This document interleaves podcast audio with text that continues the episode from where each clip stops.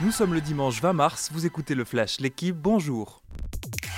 Un crunch éblouissant et un dixième grand chelem pour les Bleus. Dans un stade de France en fusion, les Bleus sont venus à bout des Anglais 25 à 13. Globalement dominateurs et costauds en défense, les hommes de Fabien Galtier se sont fait peur en début de seconde période.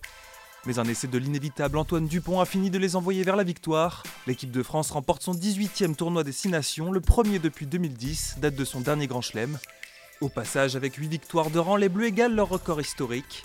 Ils vont désormais pouvoir se tourner vers la Coupe du Monde 2023 qui se disputera en France. Et après un tel tournoi, ils peuvent nourrir de grands espoirs. Top départ à Bahreïn. Cet après-midi, le circuit de Sakir accueille le premier Grand Prix de F1 de la saison. Hier, Charles Leclerc a décroché la pole devant le champion du monde en titre, Max Verstappen. Avec Carlos Sainz pour compléter le trio de tête, Ferrari confirme les promesses entrevues lors des tests de pré-saison. Lewis Hamilton en difficulté avec sa monoplace partira en cinquième position. C'est peut-être un duel Ferrari-Red Bull qui se profile aujourd'hui. Premier élément de réponse à partir de 16h.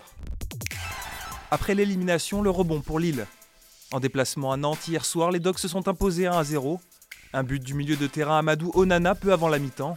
Éliminé de la Ligue des Champions, le LOSC s'accroche en championnat où il enchaîne un sixième match sans défaite. Les nordistes grimpent à la sixième place. Nantes est huitième à deux points de lance. Lance qui, plus tôt dans la journée, disposait de Clermont 3 buts à 1. Benzema blessé, Giroud de retour en bleu. Hier, Didier Deschamps a choisi de rappeler l'attaquant de l'AC Milan. Une première depuis l'Euro 2021 où Giroud n'avait disputé que 40 minutes sur le terrain. Titulaire et passeur décisif hier avec Milan, il tentera de se rapprocher du record de Thierry Henry, 5 buts devant lui, mais aussi de convaincre son sélectionneur de le convoquer pour la Coupe du Monde au Qatar dans 8 mois. L'équipe de France affrontera la Côte d'Ivoire jeudi. Merci d'avoir écouté le Flash l'équipe. Bonne journée.